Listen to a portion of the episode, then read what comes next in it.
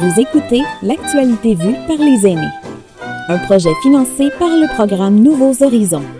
L'actualité vue par les aînés sur les ondes de votre radio. Bonjour à toutes et à tous, bienvenue à l'émission L'actualité vue par les aînés. Très contente d'être avec vous ici, Judy des Alliés derrière le micro, euh, accompagnée d'Hugo Larson aujourd'hui. Malheureusement, Étienne Bossé n'est pas avec nous aujourd'hui, mais peut-être encore, encore c'est ça, mais peut-être qu'elle va venir nous rejoindre dans quelques minutes.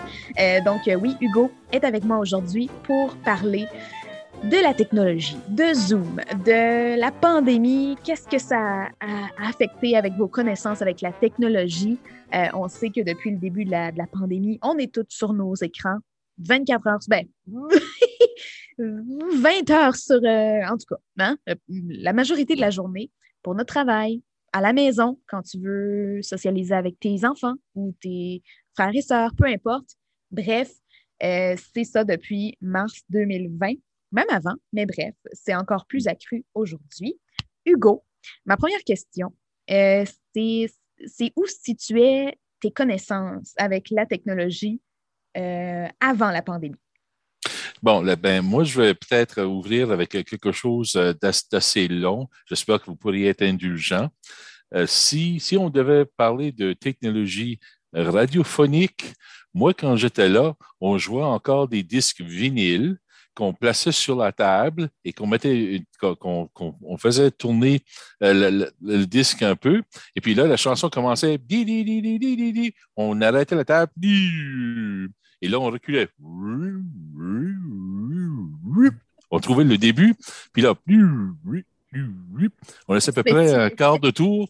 Alors là, à ce moment-là, on pouvait monter euh, la modulation et quand le temps venait, on pesait sur le bouton, puis euh, comme c'était instantané, boum, ben, vous comprenez? Alors ça, alors ça c'est quelque chose euh, qui est différent. Et puis aussi, si on devait enregistrer quelque chose, c'était enregistré sur du ruban, du ruban magnétique. Alors, c'était quelque chose qui passait sur ce qu'on appelait des bobines.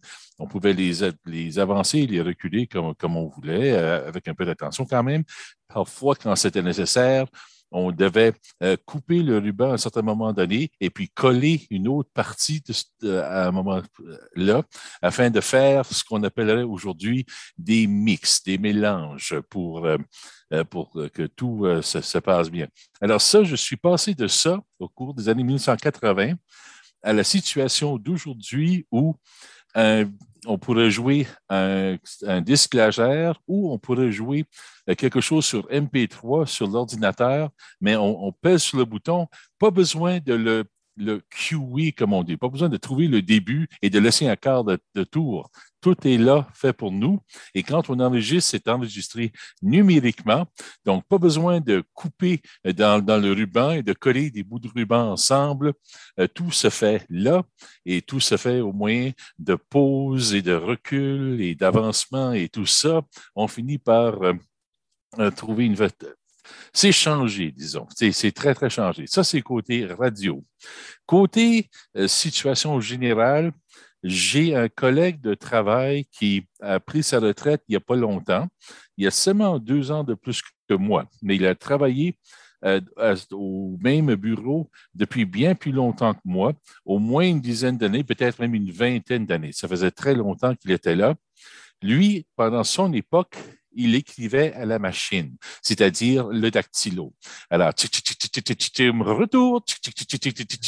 retour, oh oui. Alors, c'est la, vieille méthode.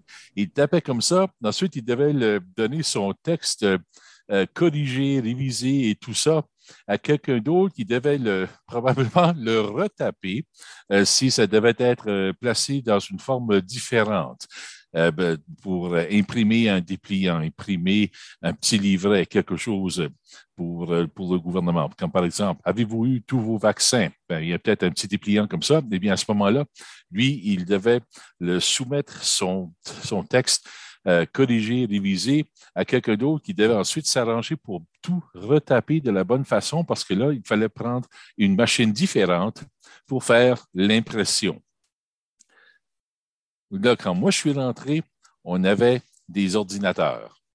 Et alors, à ce moment-là, ce que moi, je tapais et qui avait été corrigé et révisé était envoyé directement, puis là, ça devenait copie-colle, copier-coller. Alors, tout à coup, il y avait euh, quelque chose de moins qui se faisait dans, tout ça, ce qui pouvait être bien de, certains côtés, ce qui aurait peut-être pu, euh, présenter des inconvénients de l'autre. Je ne peux pas penser à des inconvénients, mais il y, a, sûrement quelque chose quelque part dont je ne suis pas au courant. Alors, on est passé du recopier au copier-coller. Et et ça c'est pour les ordinateurs. Ensuite, euh, moi, j'avais commencé comme, euh, comme traducteur, c'est-à-dire quelqu'un qui prend des textes et qui traduit les textes. Et la façon que ça fonctionne avec la traduction, c'est qu'on te donne une heure de tombée. Il faut que ce soit prêt au plus tard, euh, telle date à telle heure.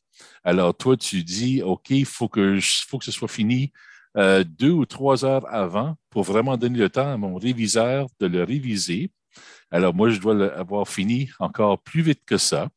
Mais pendant tout ce temps-là, tout le temps qui m'est accordé, euh, parfois les délais sont courts, mais quand même, pendant tout le temps qui m'était donné, j'ai le droit de consulter un dictionnaire, j'ai le droit de consulter euh, des ouvrages spécialisés, que ce soit de la langue ou de la technique. Si c'est quelque chose pour une automobile, j'ai peut-être accès à quelque chose qui parle de la réparation, de la mécanique, quelque chose du genre. Et puis, je finis par trouver les termes qu'il faut. La traduction est faite, la révision est faite, et, etc. Je suis passé ensuite à l'interprétation. Et l'interprétation, c'est la traduction à voix haute, pour ceux qui ne le savent pas. Et la différence là, c'est que on n'a pas le temps de chercher dans les dictionnaires, on n'a pas le temps de chercher dans les livres, on n'a pas le temps de faire de la recherche si ce n'est pas dans notre tête, on y prie. ça, c'est la différence. Mais qu'est-ce que l'interprétation a apporté de plus comme euh, difficulté depuis les derniers 20-21 mois? Eh bien, c'est que plus ça allait, en, en, raison de la maladie, on voulait réduire en autant que possible la paperasse. Pas de papier, parce que s'il y avait du papier, il y avait la chance de la transmission euh, d'un virus si c'était sur euh, le document comme tel. Donc, nous avions nos propres ordinateurs qui étaient des, portables. Et puis, on a commencé à avoir des outils comme, ben, je pense entre autres à Microsoft Teams qui permettent d'avoir euh, que, différents employés qui font partie d'une même division puissent travailler sur le même document en même temps, ce qui permet à, toutes les personnes-là de, voir tout cela en même temps, de recevoir les changements en même temps, d'apporter les changements en même temps et tout cela. En plus, comme on devait être de moins en moins présent sur place, il a fallu avoir des outils, entre autres Zoom, comme on, comme on utilise aujourd'hui, euh, toi et moi, Judy. Et puis Zoom avait ses propres problèmes parce que quand on interprète, il faut non, il faut non seulement traduire, mais écouter la phrase suivante en même temps. Donc, on fait, on fait deux choses. On écoute la phrase suivante tout en interprétant ce qu'on vient d'entendre. Et si la personne n'utilise pas un micro intégré dans sa casquette, le son est plutôt décevant. Plus souvent décevant euh, parce que à ce moment-là, on a des difficultés à entendre ce qu'ils disent. Même quand j'essaie de chuchoter, quand j'essaie de parler le moins fort possible, et ce que j'entendais là, c'est comme ça, je comprends rien. Et puis, à ce moment-là, on se demande, ben, l'interprète, euh, c'est pourquoi ce qui est là? Alors, c'est ça, c'est mon expérience avec la, avec la technologie d'aujourd'hui. C'est peut-être très, très, très différent de ce que tu voulais entreprendre, mais je voulais parler de ça parce que ça fait partie de mon vécu. Bien sûr. Et on t'a entendu souvent d'ailleurs euh, dans, les, euh, dans les, les, conférences de presse avec euh, Blaine Higgs et Jennifer Russell. On t'entend. Oui, mais c'est que les conférences de presse, on me permet d'être sur place, mais je suis seul dans la cabine. On ne peut pas être deux pour se relayer. On est seul dans la cabine pour être certain de ne pas transmettre de virus. Et puis, euh, la porte est fermée. Euh, à l'intérieur de la cabine, je peux enlever le masque, mais c'est parce que je suis seul. Et une fois que j'ai fini, tout est bien nettoyé pour que la prochaine personne euh, puisse ne pas encourir de, de risque euh, de contagion pour cette raison. Et ça, est-ce que tu faisais ça avant la pandémie? Est-ce que euh, tu traduisais les conférences de presse ou c'était plus pendant la pandémie que tu faisais ça? il y avait de temps en temps des conférences de presse. Les conférences de presse, c'est quelque chose ça, n'avait pas lieu aussi souvent que maintenant. Maintenant, on dirait qu'il y a des, des, mises à jour sur la COVID presque chaque semaine, euh, parfois deux fois par semaine.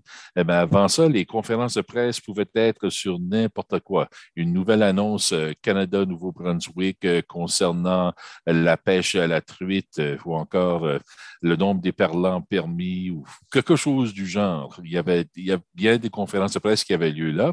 La différence étant qu'on pouvait être deux dans la cabine et quand un avait fini son tour, il n'avait qu'à faire signe à l'autre et puis c'est l'autre qui se mettait à parler. Je veux dire, si tu allais dans la cabine euh, maintenant, les deux micros sont encore là. Mais puisque je suis le seul ou qu'un de mes collègues serait le ou la seule, il y a seulement un micro qui est utilisé parce que on est seulement une personne. Toute une, toute une grande différence hein, de avant la pandémie et maintenant. Oui, oui, oui. Et euh, ben, félicitations. J'aimerais te féliciter pour tout ce que tu fais depuis le début de la pandémie. Mon Dieu, c'est pour ça que les gens comprennent maintenant à cause de, euh, que tu fais des bonnes traductions. Voilà, il fallait que je le dise. on, essaie. Tant, que j'arrive à voir ce qu'il me faut dans la tête, ça marche. c'est ça, hein, ça ne doit pas être trop, euh, trop facile quand quelqu'un parle en, en anglais. Il faut que tu le traduises maintenant en français. en tout cas, oui. Euh, et, parfois, on, sort avec un terme qu'on n'a jamais entendu, puis c'est comme Hein? hein? je ne peux pas dire Hein? Mais dans ma tête, c'est comme Ah mon Dieu, comment est-ce que je dirais ça? Comment je dois traduire ça? Qu'est-ce que ça veut dire même? Je ne sais même pas ce que ça veut dire, mais on, trouve le moyen. Ah, moi, je pense que je ferais trop de commentaires en, même temps. c'est bon, tu, gardes ton calme, c'est bon. Euh, comment, Comment tu t'es habitué justement à ça euh, avec le Zoom, les Teams, euh, tout ça? Très lentement. Très lentement et très longtemps. Je ne sais pas si c'est l'âge ou si c'est ma, façon de faire les choses, mais, j'ai vu des plus jeunes que moi, des, interprètes plus jeunes que moi, euh, s'habituer à la technologie comme ça, quasiment. Tandis que moi, il y a encore des tours que j'apprends parce que j'ai commencé par dire, OK, on concentre là-dessus, on apprend bien ça. OK, là, je sais comment ça marche. Essayons maintenant ça. Parce que, je ne sais pas, euh, et, écoute, euh, dans d'autres domaines, je sais peut-être déjà la retraite, mais en ce moment, je, travaille encore. Mais euh, moi, moi, ça me prend vraiment du temps pour m'y habituer. Une, une, fois que je suis habitué, ce n'est pas un problème. Écoute, je connais des gens qui ne veulent même pas tenter euh, l'expérience d'un ordinateur. Euh, je suis quand même pas à ce point-là. Mais il y a toujours une pente, euh, comment on dirait, une, courbe d'apprentissage. Ma courbe est peut-être un, peu plus longue que, que d'autres. Et c'est quoi ton outil préféré jusqu'à maintenant? je sais que tu es très actif sur Facebook, mais sinon, autre part, qu'est-ce que tu préfères? Qu'est-ce que je préfère? Plus souvent qu'autrement, c'est probablement le téléphone pour la simple raison que j'ai toujours le téléphone avec moi au cas où quelqu'un à la maison devait me téléphoner. Et tant qu'avoir le téléphone, si je peux avoir accès à du, euh, euh, un signal Wi-Fi, comme on dit, alors si je peux avoir le, signal, ben là, je, je, travaille avec ça. Et puis, et, ça dépend aussi de, ce que j'ai à écrire. Si ce sont seulement des, petites euh, remarques du genre euh, euh, Puis, comment ça va? ou Qu'est-ce que vous pensez de ceci? Ben, le téléphone, ça marche. Mais parfois, j'aime écrire quelque chose de beaucoup plus développé. À ce moment-là, ça me prend l'ordinateur portable parce que ça me prend un clavier. Ça me prend vraiment un clavier pour l'écrire. Pour que tu sois dans ta tête, pour que. C'est ça. Euh, mm-hmm. Étienne, vient de se rejoindre à nous ah! euh, après quelques minutes. Je suis très contente. Donc, on va lui laisser le temps d'arriver. Allô, Étienne, comment ça va? Ça va bien. je m'excuse. ça va, ça va. Euh, donc, on est présentement en train d'enregistrer juste pour euh, te situer un peu euh, sur vos connaissances avec la technologie, comment vous êtes habitué avec Zoom, est-ce que vous aimez ça, est-ce que vous n'aimez pas ça, bref. donc, bienvenue, bienvenue. Très contente de te voir. donc, on, parlait justement comment vous vous êtes habitué avec la technologie, avec Zoom et avec toutes les plateformes qui ont euh, vu le jour avec la pandémie? Bien, euh, moi, j'utilise Zoom euh, pour parler avec, avec vous autres et surtout, j'utilise Face, FaceTime pour parler avec ma fille qui habite en Irlande. Et c'est bien parce que je ne l'avais pas vue depuis deux ans et demi. C'est la seule façon que physiquement je pouvais la voir. Mais euh, j'utilise Zoom pour euh, enseigner des cours de, langue française parce que je ne peux pas, avec la pandémie, euh, recueillir des gens, voir des gens à la maison. Donc, j'utilise Zoom pour pouvoir enseigner et ça va vraiment bien parce qu'au début, c'était difficile. Je n'étais pas habituée d'enseigner avec la technologie. Et je trouvais ça difficile parce que, je veux dire, c'est pas aussi, euh, tu n'es pas proche de la personne et tu peux pas lui montrer physiquement la chose et tout ça. Mais vraiment, après un bout de temps, tu t'habitues. Ça va, ça va bien pour ça. Parfait, c'est bon. Donc, deux réalités différentes. Hugo qui interprète, qui traduit euh, avec la technologie et Étienne qui enseigne encore avec... Euh, ben, euh, ben, on sait que les enseignants enseignent à la maison. On pense à eux, justement. Et, et ouais, donc félicitations. félicitations de vous avoir bien habitué parce que moi, même, même étant toujours sur mon téléphone, ça me tente des fois être sur Zoom ma dernière question avant de partir, je sais que ton passage a été très, très court, Étienne, aujourd'hui. Euh, croyez-vous qu'après la COVID, après la pandémie, vous allez encore utiliser ces plateformes-là ou est-ce que vous allez prendre congé un peu? Mais pour moi, pour moi, euh, probablement, parce que c'est, j'enseigne beaucoup à des professionnels et c'est difficile pour eux. Je, je crois que c'est difficile pour eux. Maintenant, ils sont habitués, certains d'entre eux, d'utiliser Zoom et de ne pas avoir à conduire à un endroit pour avoir des cours. Et, et même avec, euh, pour des, des, jeunes qui iraient avec un tuteur, que le parent n'a pas besoin de les conduire chez le tuteur. C'est vraiment plaisant pour le parent. Donc, si, si les deux peuvent s'habituer à faire ça avec la technologie, ça, sauve beaucoup, beaucoup de temps pour les parents et pour et tout le monde, pour tout le monde. Donc, je pense que les gens se sont un peu habitués à ça. Euh, ça remplace certainement pas, pour, comme tout le monde sait, pas pour les écoles. Mais pour, en fait, d'avoir euh, du surplus, je pense que la technologie va continuer après. Beaucoup. Plus que on s'est habitué à ça. Et ça va être la, même chose de mon côté pour la simple raison que avant ça, il fallait m'envoyer euh, à chaque réunion. Et les réunions n'avaient pas toujours lieu à Fredericton. Il fallait m'envoyer à Saint-Jean, il fallait m'envoyer à Edmundston, à Moncton, à Bathurst, Miramichi, Campbellton, euh, euh, peu importe, on devait m'envoyer un peu partout. Maintenant, la seule raison de m'envoyer à l'extérieur reste le tribunal. Si quelqu'un doit être, euh, doit comparaître devant le tribunal et que sa langue n'est pas celle qui est comprise par euh, la poursuite ou les témoins de la poursuite et tout ça, et qu'il faut avoir un intermédiaire, il faut avoir quelqu'un comme moi, comme interprète, mais on n'a pas encore trouvé une façon de faire ça de façon virtuelle avec, avec l'audiovisuel. Je pense qu'on a peut-être tenté des expériences, mais ce n'est pas fait encore. Donc, il y il y aura peut-être ces raisons-là pour m'envoyer à l'extérieur, mais pour le reste, tout se fait par Zoom déjà. Donc, pas besoin de payer d'hôtel, pas besoin de payer de repas, pas besoin de payer la location d'une voiture. Euh, ça, représente vraiment des économies pour l'employeur et ben, pour moi aussi. Mais pour cette raison, j'ai l'impression que euh, le virtuel va rester.